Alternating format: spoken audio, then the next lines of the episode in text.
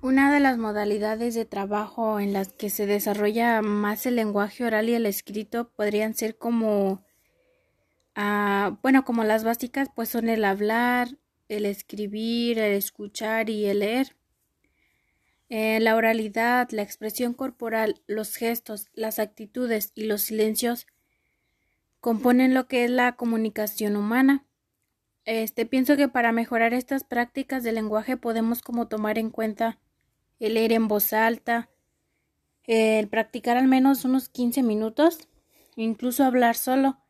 Esto yo creo que nos puede ayudar mucho como para escucharnos, ah, como para detectar nuestros errores al, pues al hablar y ordenar nuestras ideas. La lengua hablada pues es el conjunto de sonidos articulados con el que cada uno de los humanos nos expresamos mediante palabras o que está asociado al diálogo entre dos o más personas, ya sea para, para intercambiar ideas o, sentimientos. La lengua escrita usa signos gráficos y pues es el medio por el cual nos comunicamos mediante códigos gráficos, mediante dibujos o, cartas podrían ser. Eh, a diferencia del lenguaje hablado, pues el escrito sí necesita como ser enseñado por, pues por otra persona. En el, en el lenguaje oral creo que algunos de los, ah, algunas actividades que podrían como facilitar, se podría decir esta modalidad de trabajo,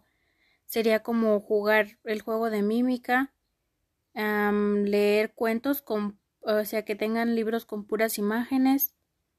canciones con movimientos. Em, en el lenguaje escrito, pues algo, sería algo así como juegos,